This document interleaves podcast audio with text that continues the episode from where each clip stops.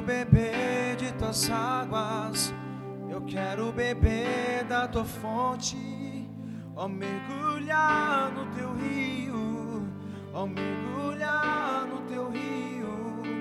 Eu quero beber de tuas águas, eu quero beber da tua fonte, ó mergulhar no teu rio, ó mergulhar no teu rio. Você pode Eu fechar os teus olhos. Levante suas mãos. Eu quero beber da tua fonte, ó mergulhar no teu rio, ó mergulhar,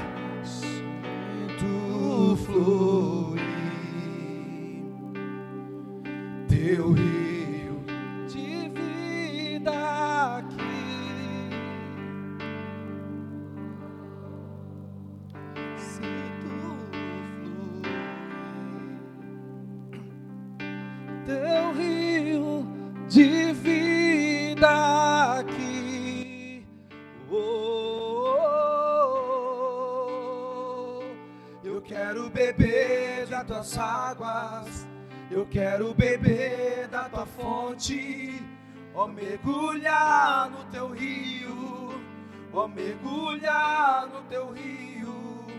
Eu quero beber das tuas águas, eu quero beber da tua fonte, ó mergulhar no teu rio, ó mergulhar no teu rio. Pai, nós queremos te louvar. Obrigado, Senhor, por estar aqui na tua casa. Nós cremos que a tua presença se manifestou no nosso meio.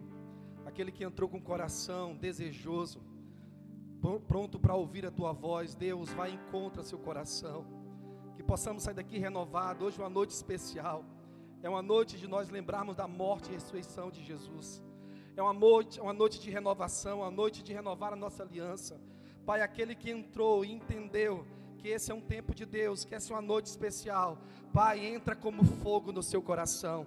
Aquece o seu interior em ti. Que haja adoração do seu ventre, que haja, meu Deus, adoração do seu interior. Pai, usa, meu Deus, segundo a tua vontade, que teu nome seja exaltado, segundo o teu querer nesse lugar. Pai, Senhor está aqui nessa noite, manifesta a tua glória como nunca, renova vidas aqui nessa noite. Se tem algum adorador, levanta a tua mão, diga: Eis-me aqui, Jesus. Você pode aplaudir o Senhor, bem forte.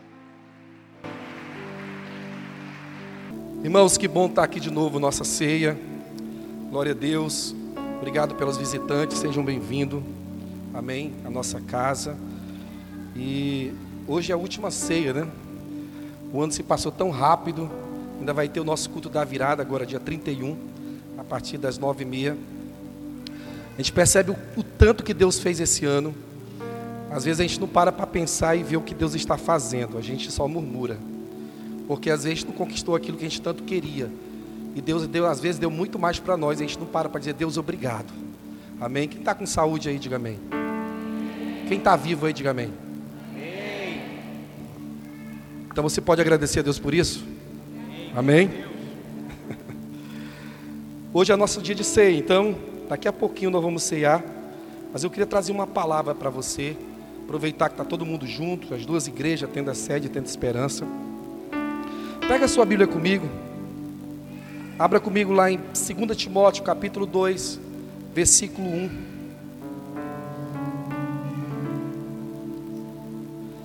Queria sua atenção um pouquinho para a gente poder entender o que Deus vai falar conosco essa noite. Amém? Quem encontrou, diga amém. Diz assim: Tu, pois, filho meu, fortifica-te na graça que está em Cristo Jesus. E o que de minha parte ouviste através de muitas testemunhas, isto mesmo, transmite a homens fiéis e também a idôneos para instruir a outros. Versículo 3, eu quero que você grave isso. Participa dos meus sofrimentos. Participa de quê? Como um bom soldado de Cristo. Amém? Irmãos,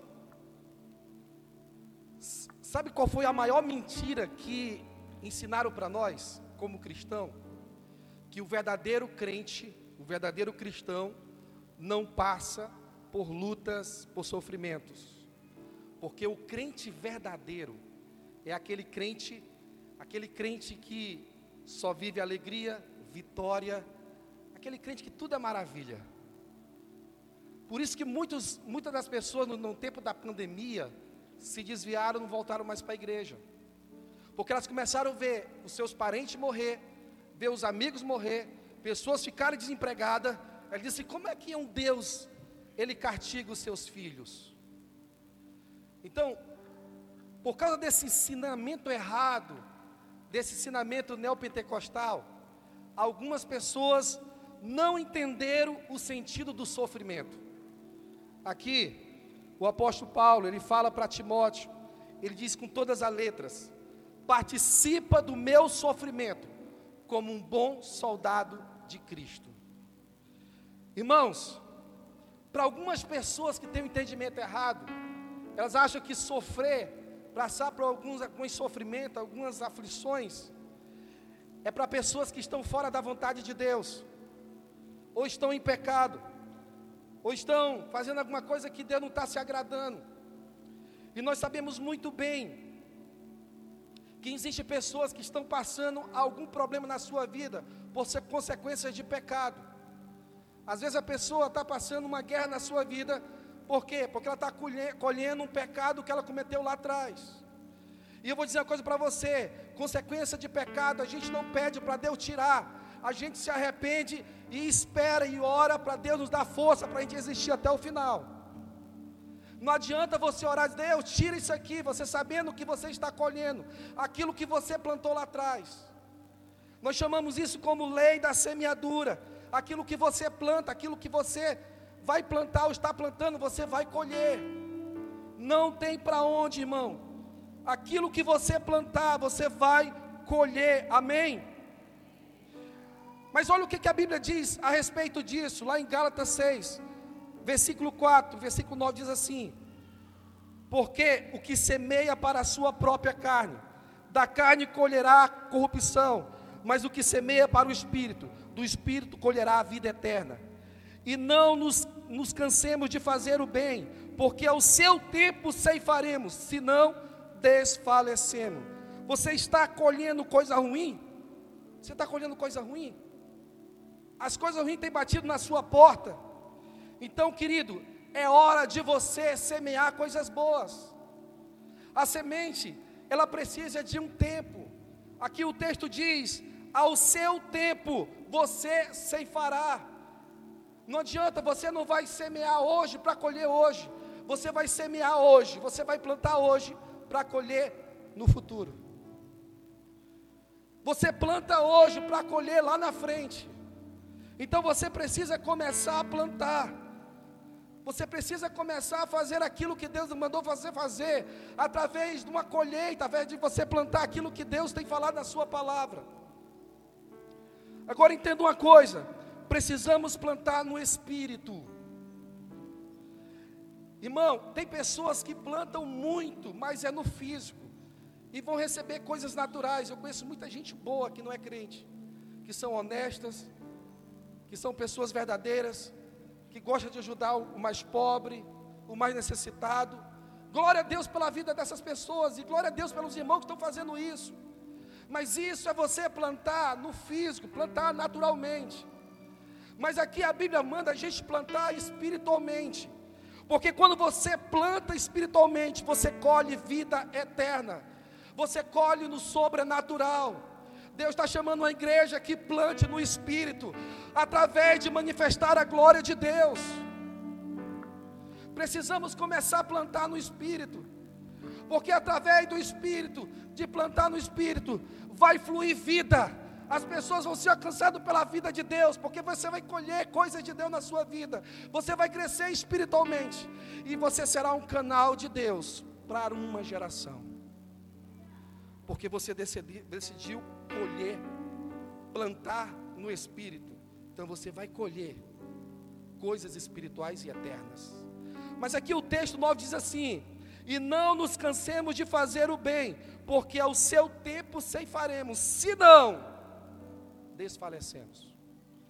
Irmãos, escute isso, eu quero que você grave no seu coração. Tem muita gente que está morrendo de fome, porque parou de plantar em Deus, parou de plantar no Senhor. Estão morrendo de inanição espiritual, de fraqueza, porque simplesmente pararam de plantar. E a Bíblia diz bem claro: se você não plantar, você vai desfalecer, você vai morrer, você não vai aguentar. Se você parar de plantar em Deus, você vai desfalecer completamente. Meus irmãos, Jesus deixou bem claro, e isso ele não está falando aqui de consequência de pecado, escute. João 16, versículo 33, diz assim: Estas coisas vos tenho dito, para que tenha paz em mim. No mundo tereis aflições, ou passareis, mas tende bom ânimo, eu venci o mundo. Aprenda uma coisa e guarde seu coração. Toda a história é escrita com vitórias e derrotas. Toda a história de um cristão, ela vai, ele vai passar e vai viver vitórias e derrotas. Todos nós vamos passar por isso. Por exemplo, Jó. Jó era um exemplo para nós. Porque Jó, irmão, além das suas grandes qualidades, porque a Bíblia diz que ele era um homem reto, temente e que desviava do mal. Mas mesmo assim, Jó não conhecia Deus de verdade, tinha, tinha muitas coisas que ele pensava mudar. Irmão, Jó, ele, ele era omisso com seus filhos. Jó, ele tinha medo de perder aquilo que Deus tinha dado para ele. Jó, ele não conseguia influenciar a mulher dele para Deus. A Bíblia diz que certa vez os filhos, de, os filhos de Deus se apresentaram a Deus, e no meio veio Satanás. Você conhece a história? E naquele momento, Deus começa a dar testemunho de Jó e disse: Viste meu servo Jó? Não existe homem igual a ele na terra. Irmão, naquele momento Satanás disse: Claro, ele foi na ferida. Porque se tem uma coisa que o diabo conhece são as nossas fraquezas. Ele estuda cada um de nós. Ele vai estudando aonde nós somos mais fracos. Mas quando Deus ele incita o diabo, isso aqui já era um plano de Deus. Porque eu aprendo uma coisa, até o diabo Deus usa para nos moldar e para nos abençoar. Então você vê que ele usa aquela situação para tentar para pegar o diabo e fazer com que o diabo trabalhasse na vida de Jó, porque Jó precisava de uma transformação, e é devido àquela, àquela, aquilo que Jó passou, aquela aflição de Jó, no capítulo 42, do versículo 5, ele diz, que é o versículo conhecido: Antes eu conhecia só por ouvir falar o Senhor, mas agora os meus olhos veem Ele de fato. Deixa eu dizer uma coisa para você: quando o vento da aflição bater na sua porta, quando o vento da aflição bater na tua casa, escute, não murmure, não reclame, não desista. É Deus querendo abrir os teus olhos, é Deus te habilitando para você entrar em Canaã de Deus. É Deus te preparando para voos mais altos. Por isso o sofrimento é importante. Quando você entra na Canaã de Deus, é porque você está mais maduro, é porque você já passou pela experiência do deserto. Quando você entra na Canaã de Deus, você se torna como Josué. Meu irmão, quando Josué, quando Deus falou para Josué assim: "Vai na tua força, porque eu sou contigo". Naquele momento Josué estava preparado, porque ele passou 40 anos no deserto de aflição. Deus tinha preparado, forjado Josué. Josué estava a passos para entrar na terra prometida. Dei, meu irmão, deixa eu falar para você. Deus está preparando um povo através do sofrimento, sabe para quê? Para te levar para Canaã de Deus. Porque se você acha que o melhor de Deus está aqui, você está enganado. O melhor está lá. E Deus vai preparar um povo e já está preparando. Amém? Então você pode, você entende que Deus ele está forjando você. Então para de orar para Deus tirar o sofrimento. Irmão, o sofrimento é uma válvula propulsora que nos leva ao crescimento. Quando nós passamos pelo sofrimento, nós somos lapidados, nós somos empurrados por Deus. Para nós chegarmos um ponto que Ele quer, uma preparação, Ele vai moldando. Irmão, como Deus tem moldado a minha vida esses dias. Como Deus tem moldado a minha vida. Então não tem para onde correr. Irmão, quando Paulo ele fala sobre o espinho na carne, ele conta ali lá em 2 Coríntios, capítulo 12, o que que Paulo sentia? Ele sentia sofrimento. Aquele espinho na carne, que era um demônio que esbofeteava Paulo, trazia, trazia dor ao coração de Paulo, trazia um sofrimento na alma de Paulo. E diz a Bíblia que Paulo orou três vezes. Na terceira vez, Deus revelou o propósito para ele. Irmão, tem pessoas que estão orando há três anos e Deus está dizendo: Eu já falei para você que você está passando isso. Três anos orando, Deus me tira isso daqui. Não, você está passando isso, porque se Deus tirar esse espinho na sua carne, você vai morrer. Você vai desviar. Tem pessoas que Deus colocou ali para conservar, é porque Ele te ama. Porque ele, se ele tirar, você vai, vai criar uma soberba, sei lá. Você vai se achar que é o cara. Mas quando Deus permite, você está sentindo sofrimento, eu vou te dar um conselho aqui, que Paulo falou lá em 1 em 2 Coríntios capítulo 12, versículo 10. Olha o que ele diz pelo que sinto prazer nas fraquezas, nas injúrias, nas necessidades, nas perseguições, nas angústias, por amor de Cristo, porque quando eu estou fraco, aí eu que estou forte. Sinta prazer nos sofrimentos. Sinta prazer, Deus está trabalhando em você, irmãos. Essa era a receita de Paulo, se alegrar diante da adversidade. Você sabe que Deus permitiu que Paulo passasse aquilo, porque Deus sabia que as revelações que tinha entregado para ele eram muito grandes, e Deus já sabia também que ele ia se gloriar, senão não tinha colocado. Você entende assim? Ele era homem, só que era perfeito era Jesus. Então Deus colocou uma trava, daqui você não vai passar daqui você não pode ir. Porque quando ele pensava em querer sair do caminho, se gloriar por tudo que Deus tinha feito, o mensageiro de Satanás vinha e começava a esbofetear ele. Irmão, quando Paulo orou para que Deus tirasse aquele espinho na carne, o que que Deus falou para ele? Ele disse o quê? Ele disse: Paulo, a minha graça te basta. Deus, Deus permite que o sofrimento venha, mas Ele também te dá a graça necessária. Você sabe o que é, graça necessária? É uma poção certa de Deus sobre você, para você vencer o sofrimento que você está passando, pelo qual Deus permitiu.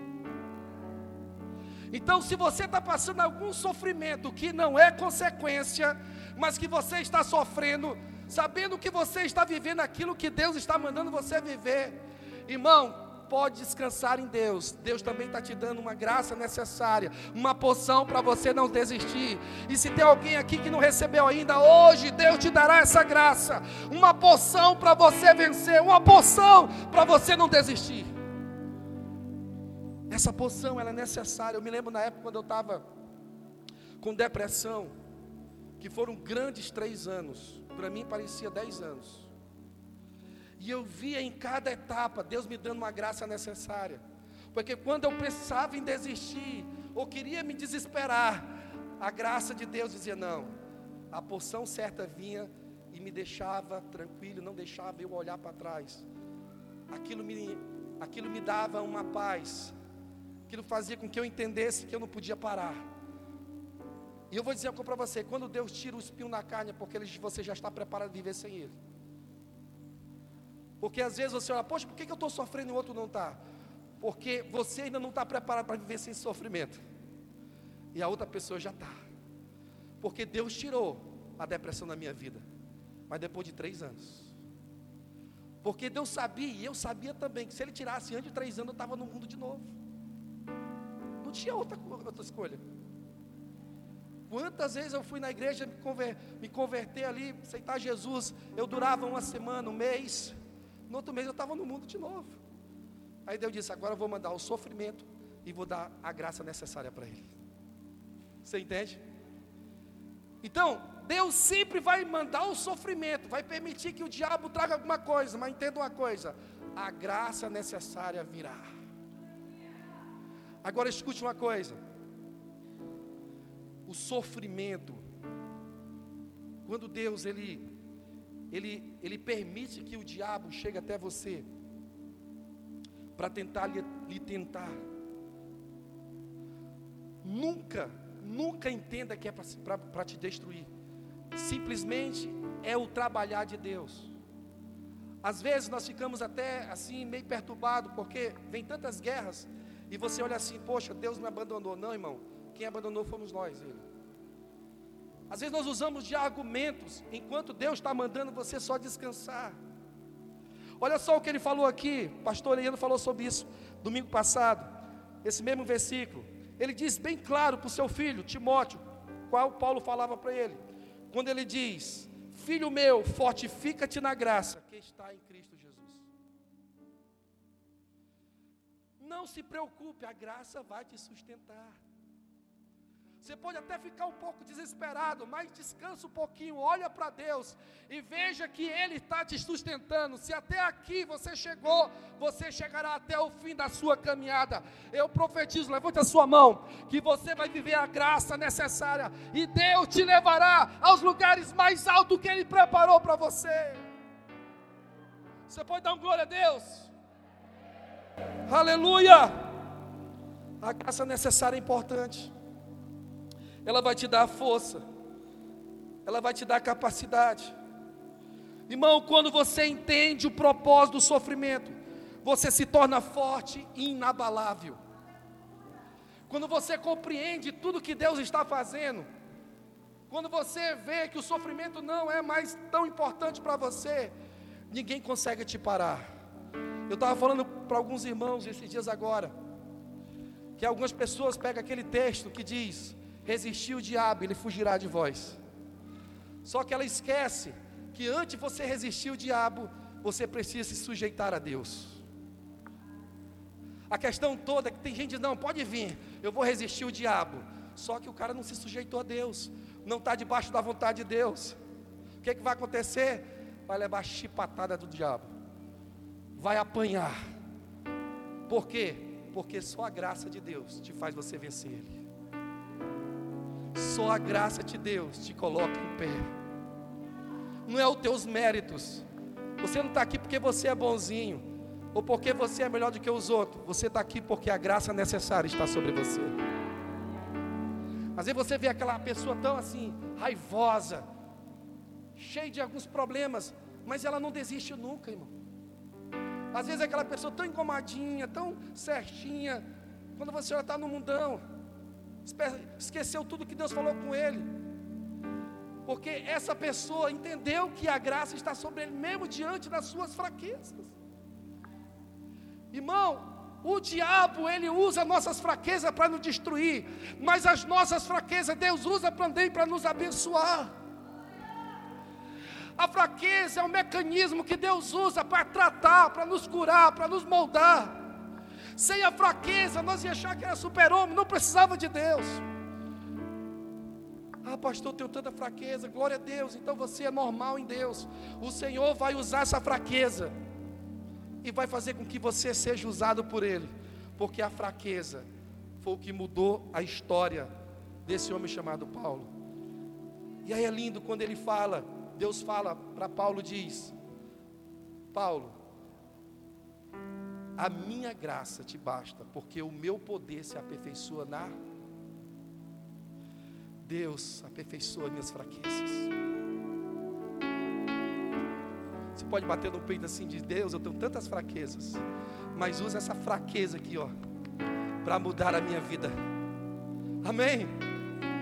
Quando você entender isso, você não vai mais se aperrear diante do sofrimento, porque você entende que Deus está no controle da sua vida, que Ele está moldando você, Ele está preparando você para novos voos mais altos. Então, meu irmão, levanta a tua mão nessa noite, glorifica o Pai, Deus está trabalhando em você. Aleluia! Você pode sentir a presença do Pai nesse lugar, você pode dar um glória a Deus ao Senhor. Deus me usa como eu sou. Deus não está atrás de super-homens, nem pessoas perfeitas. Deus está atrás de pessoas com muitos defeitos, mas que entende que através das suas fraquezas, Ele vai fazer uma grande obra. Irmão, isso é a obra de Deus. Pegar o imperfeito, o incurável para o mundo, o leproso, e tornar sã, porque a glória dele. Você pode às vezes sentir ou ouvir Satanás dizer: Olha, tu não presta, tu não consegue, tu é cheio de defeito. Quando ele falar isso, você vai dizer: Eu sou mesmo, mas é através desses meus defeitos que Deus vai me usar. É através desses meus defeitos que eu estou sendo trabalhado por Deus. Glória a Deus pelos meus defeitos, Senhor. Glória a Deus pelo sofrimento, também. Você pode dizer isso? Diga glória a Deus pelo meu sofrimento. O que que Deus fez Paulo entender? Que aquele sofrimento que ele estava passando, ele trabalhava em duas coisas nele. Primeiro, para que ele não se gloriasse. Segundo, para Deus aperfeiçoar ele. Então, todo sofrimento tem o objetivo de Deus, tem um alvo. Deus está trabalhando em alguma parte da sua vida, seja através de uma depressão, de um mau sentimento, até mesmo de umas guerras exteriores que tem mexido com o seu interior. Deus está fazendo alguma coisa. Amém. Você pode levantar a mão e adorar esse Deus tão poderoso. Oh Deus maravilhoso que conhece as nossas fraquezas e sabe que sem Ele nós não somos nada. Tem alguém, um adorador aqui nessa noite que levante a sua mão. Uh, aleluia! E deixa o céu descer. Deixa o céu descer. Deixa o céu. E deixa o céu descer. E deixa o céu descer. Agora escute. Cristão que é cristão, ele não é derrotado, porque até na derrota ele é vitorioso. Irmão, se você olhar para o sacrifício de Jesus, quem olha viu uma derrota. Até hoje os judeus, eles acham que Jesus foi castigado, foi derrotado, porque ele foi condenado, crucificado e morreu. Com os olhos humanos, nós vemos uma derrota na cruz. Ele morreu. Ele foi morto. Ele foi condenado entre os bandidos, entre os ladrões. Irmão, mas aquela derrota foi a maior vitória da eternidade. Você entende? Porque com aquela vitória que parece uma derrota, Jesus venceu a morte, o diabo e o inferno. Deixa eu dizer uma coisa para você: aquelas derrotas que você está passando, na verdade são vitórias que Deus está construindo em você. Um negócio que você não para para perceber. Pastor, eu fui derrotado. Você não foi derrotado. Você se tornou mais experiente. Se tornou mais maduro. Agora você sabe como fazer. Tem derrota que trata a gente de verdade. Quantas vezes o povo de Israel saiu para a guerra e eles perderam quando chegavam? O que foi que aconteceu, Deus? Tem alguém dentro do arraial com pecado. Hã? Tem alguém perto de você guardando alguns ídolos. Então a derrota, ela sinaliza muita coisa, ela, ela, ela nos cura. E às vezes a gente está pensando sempre em vitória. Eu quero, eu quero vencer, eu quero vencer. Sim, nós vamos vencer. Porque eu até acredito que existe mais vitória do que derrota no cristão. Mas as derrotas, Deus está nos ensinando alguma coisa. Olha para o seu irmão, diga: se prepara, porque até nas derrotas, Deus vai te dar vitória. Quem crê aqui? Tem alguém apaixonado por Jesus acreditando? Então levanta a tua mão, dá um bravo de vitória. Pode vir as vitórias e derrotas. Nós vamos crescer em Deus. Deixa Nós vamos triunfar. Uh! Aleluia! Abre os céus e oh, oh, e deixa o céu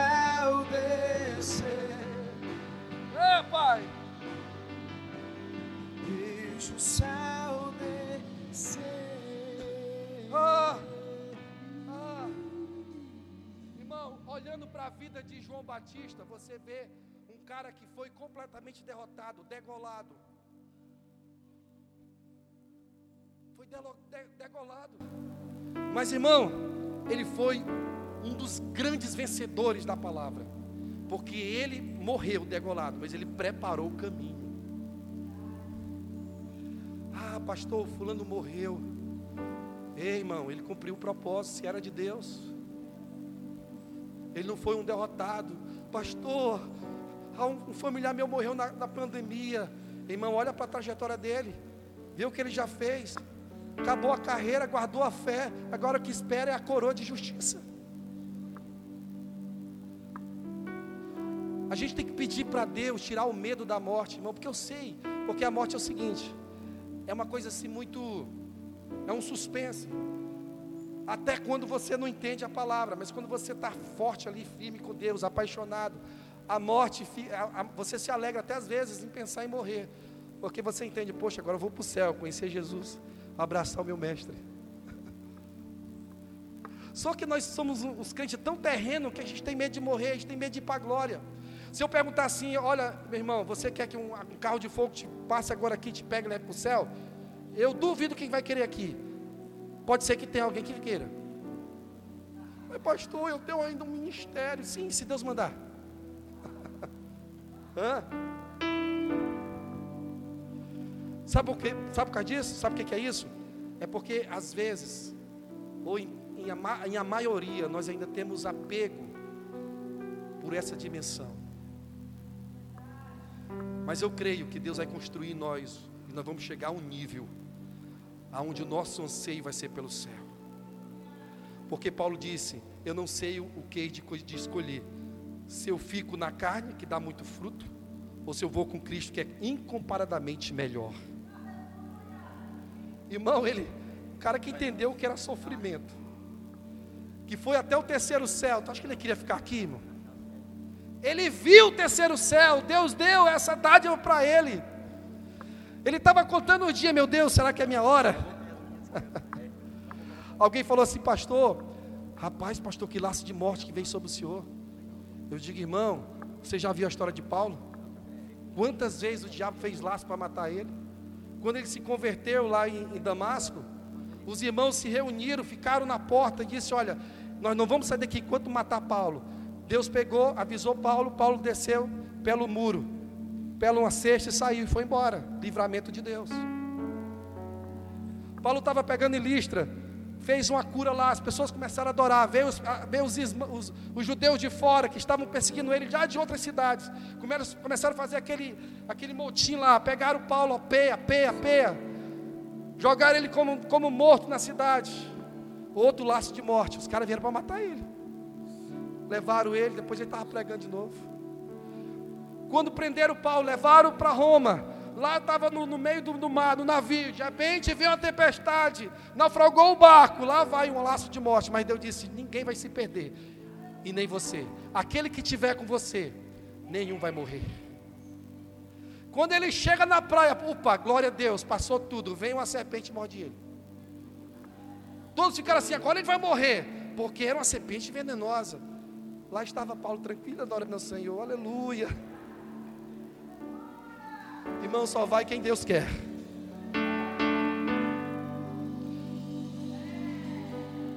Você pode ir nos melhores médicos, você cuidar da sua saúde, fazer um check-up geral. Mas se um dia chegar e Deus dizer, eu te levo hoje, acabou. Não tem saúde que te segure nessa terra, mas existe uma coisa: Deus tem coisas melhores na eternidade para o seu povo. Cadê os apaixonados pelo céu? Uh, aleluia!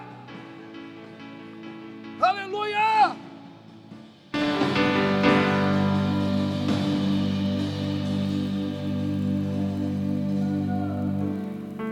Paulo estava em uma certa cidade, as pessoas preocupadas com a morte. Paulo disse: pelo amor de Deus, os que morreram vão subir primeiro. E nós vamos, se tivermos indo, nós vamos ser abatados. Os crentes de primeiro, na época de, de, da Bíblia, do de Atos dos Apóstolos, eles sonhavam todo dia com o céu. Eles pensavam, eles viviam, eles respiravam a eternidade. Hoje, nós pensamos muito aqui. Deus vai desconstruir esse entendimento, errado. Deus vai construir em nós um desejo além do natural dessa terra. Amém. Teu sofrimento não é para te destruir, mas é para te preparar para entrar em Canaã. Amém. Você crê nisso? Cadê os homens de Deus aqui nessa noite? Nós estamos em festa, hoje é um dia de festa, ceia do Senhor. Hoje é dia de você se alegrar, levantar a mão, soltar beijo para Jesus, dizer eu te amo, eu te adoro. Tem alguém que pode levantar sua mão, pelo amor de Deus, e dizer algo para o Espírito Santo. Nós estamos em festa, e festa ele morreu, mas ressuscitou o terceiro dia, e hoje nós estamos aqui. Aleluia! Glória a Deus! Aleluia! Aleluia. Feche até os olhos, irmão. Sinta a presença de Deus. Se você quiser falar em línguas estranhas, se você quiser aquecer esse ambiente de glória, então solta a rajada de fogo aí.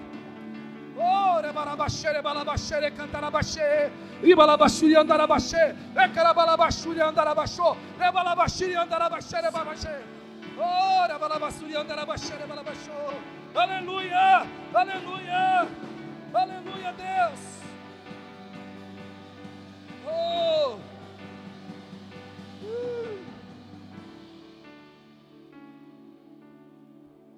Voltando João 16, versículo 33.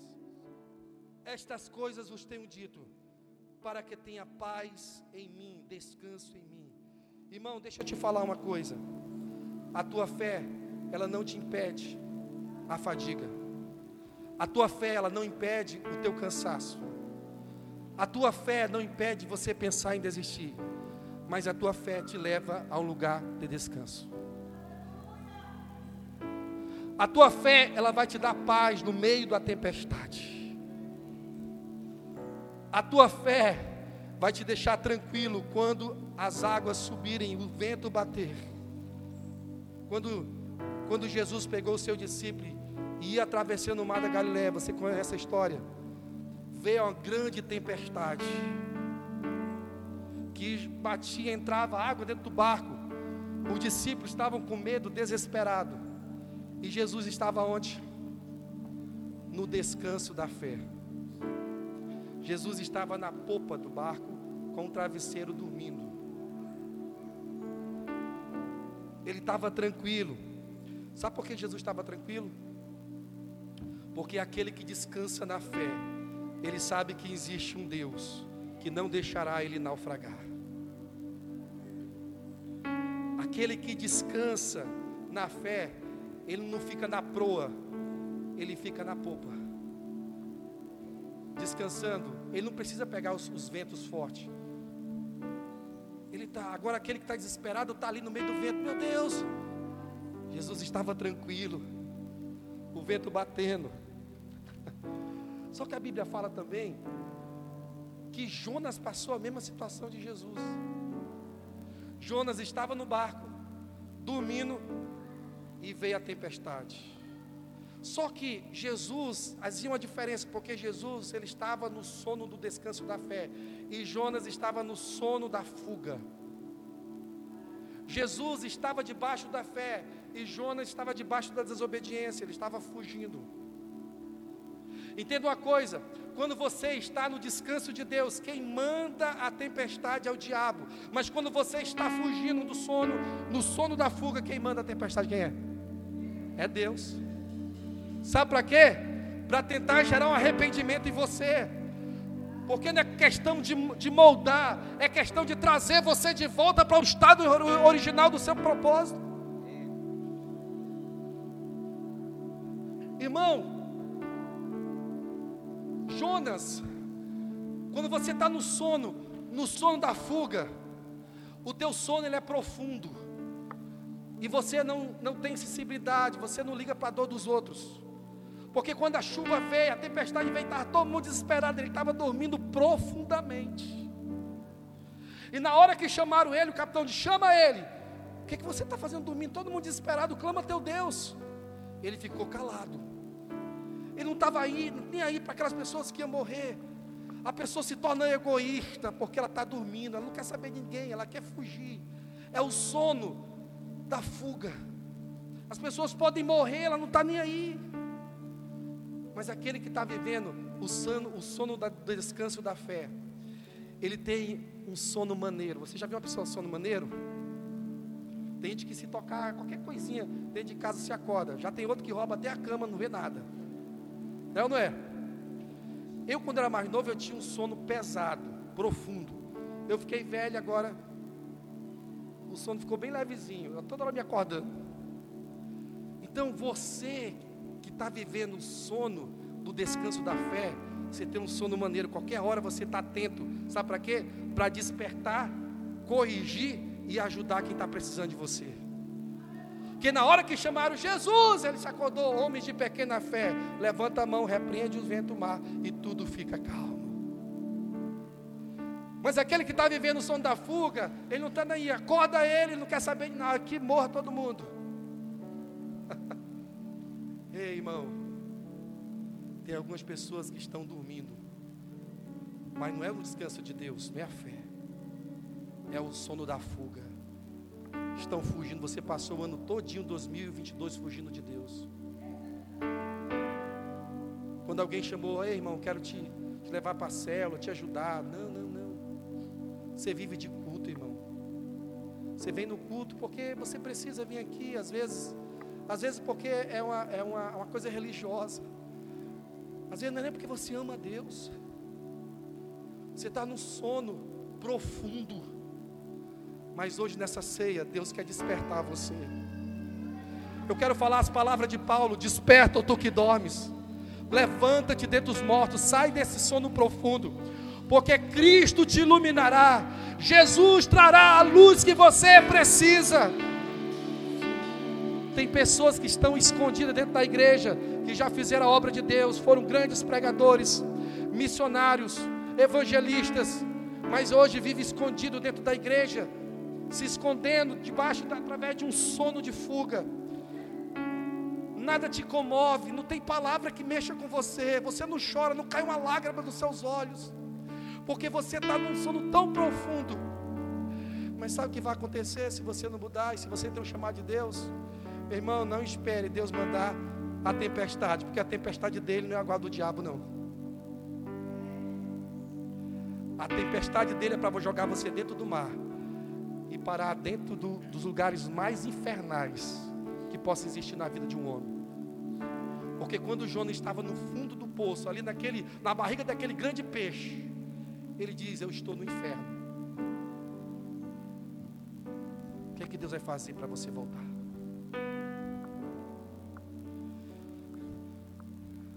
Que é que Deus vai fazer? Eu quero terminar por aqui, irmão. Mas eu quero dizer para você que é hora de despertar. Esses dias Deus falou comigo uma palavra sobre a questão de pai e filho. Quando você entende que Deus é pai na sua vida, você não tem medo do sofrimento, você para de ser um mendigo espiritual. Você para de correr atrás de campanha para Deus te abençoar. Porque você entende que a bênção está sobre você. Porque você é filho, faz parte da herança. Sabe qual é a nossa maior questão? é que nós se colocamos como servo. Quando Jesus morreu na cruz, ele te fez você filho. Nós temos a função de servo, mas somos servos filho. E algumas pessoas estão igual ao filho pródigo, que fugiu com tudo que Deus tinha dado para ele. E quando ele acabou tudo, quando ele não tinha mais nada, ele caiu em si, entendeu que o pai tinha tudo para dar para ele de volta. Só que mesmo assim ele não entendeu, porque ele disse: Olha, eu quero pelo menos ser um, um conservo lá, ajudar a ser como os servos do meu pai. Quem foi que disse que Deus comprou você para você virar um conservo ou um servo? Deus comprou você para você virar filho. Mas, pastor, eu errei, eu pequei, não importa, irmão. Se você se arrepender, você cair em si. Irmão, se tem uma coisa que muda a pessoa para o arrependimento é quando ela cai em si. Tem pessoas que estão cauterizadas, não entendem nada. Mas a minha oração nessa noite, que você caia em si, entenda que é hora de voltar. Cadê os filhos aqui dessa noite? Cadê os filhos? Tem algum filho aqui de Deus? Então você vai ficar de pé. Aleluia. Pai nosso que estás no céu, santificado é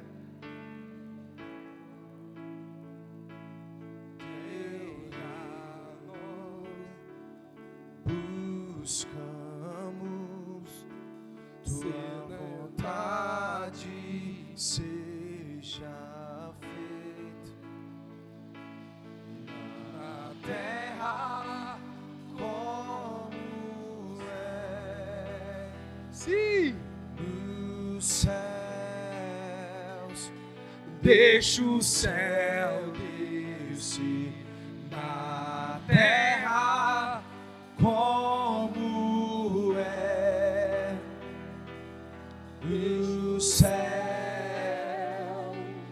Deixa o céu descer. Deixa o céu, deixa o céu. Deixa o céu descer. Deixa o céu descer. Deixa o céu. Deixa o céu descer. E o teu, e o teu é o reino teu, é o poder e tua é a glória para sempre. Amém. Teu é o reino teu, é o poder e tua é a glória para sempre. Amém. Teu é o reino teu, é o poder e tua é a glória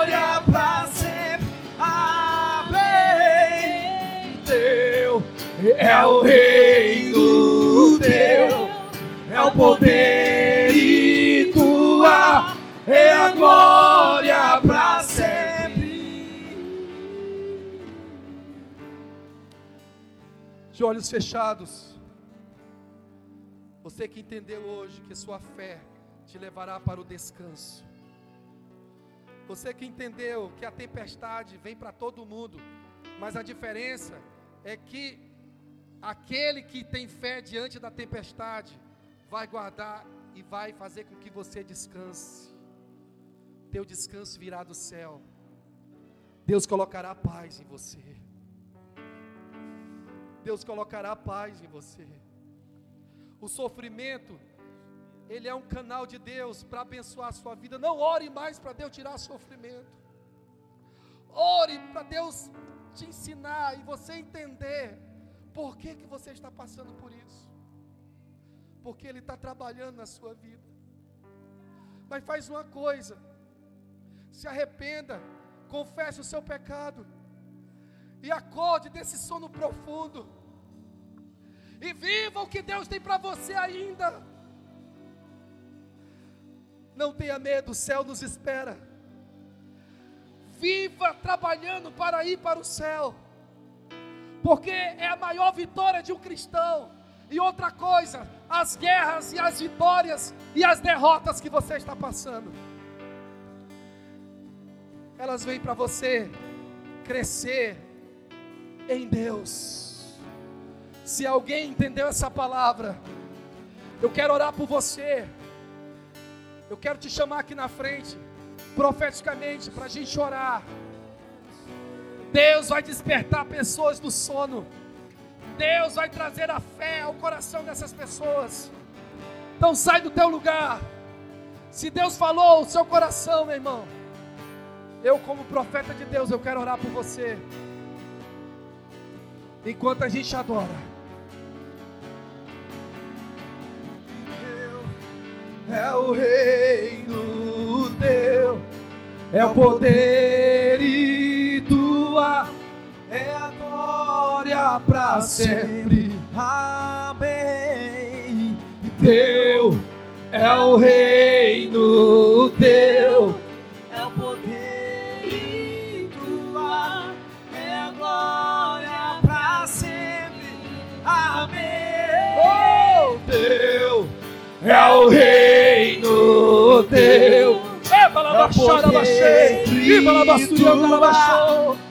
É a teu é o reino teu. É o poder e. É a glória pra sempre. De o céu descer. e deixa o céu descer. E deixa o céu descer. Deixa o céu descer. Oh. Teu é o reino, o teu é o poder.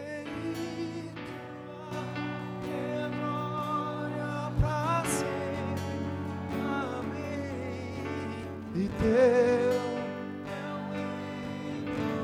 Você que não entende o sofrimento, vem aqui na frente, vou orar por você.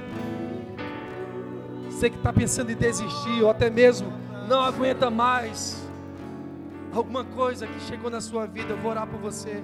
Deus vai te dar a graça necessária, a poção certa. Você vai receber uma poção de Deus. Vem na frente, os pastores vão orar por você. Não deixe para amanhã o que você pode fazer hoje. Ou se você está longe de Jesus, vem aqui na frente também. Venha reconciliar com Jesus.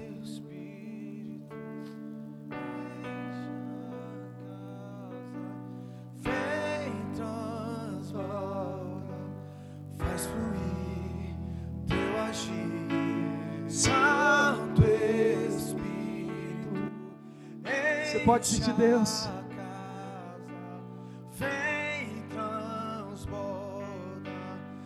Faz o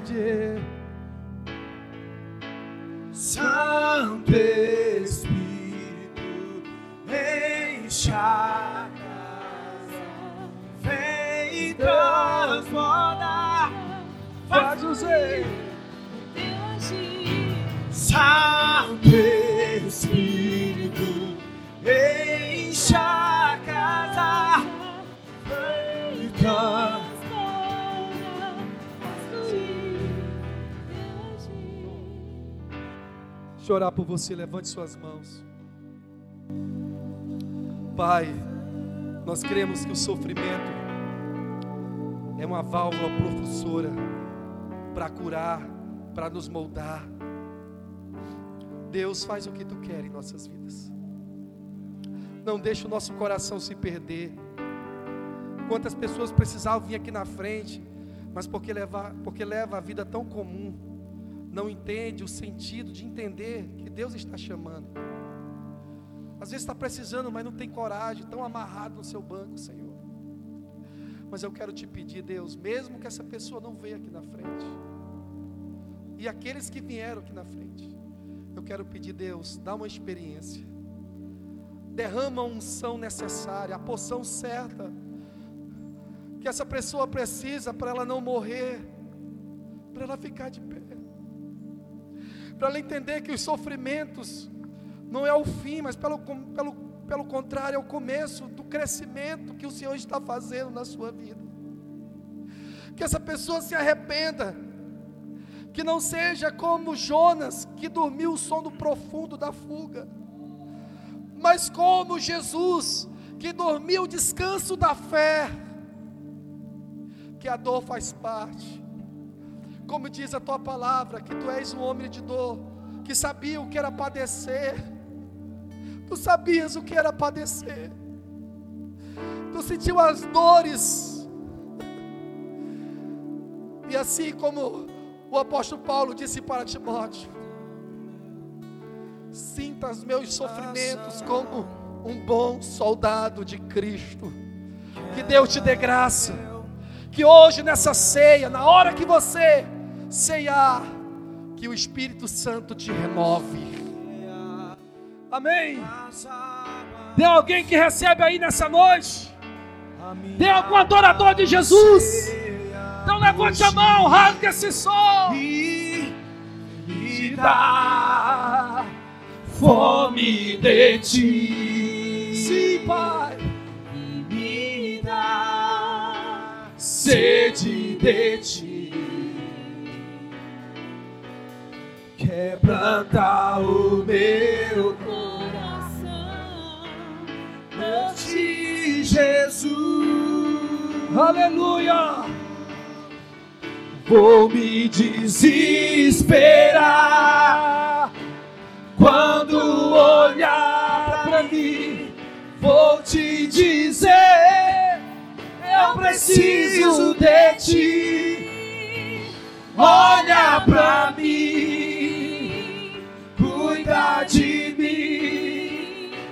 Eu quero te dar o meu coração. Vou ofertar o meu tesouro, o meu coração. Você pode glorificar Deus. Aleluia. Quem pode sentir a presença do Pai aí? Quem pode receber a graça necessária? Quem pode se alegrar? Ebalabaxore, balabaxê. Ibalabalabaxore, balabaxô. Ebalabacere, cantarabaxere, balabaxê. Ibalabacere, cantarabaxere, balabaxô. Orebaçuri, andarabaxê. Sim, sim. Ah, Jesus. Aleluia.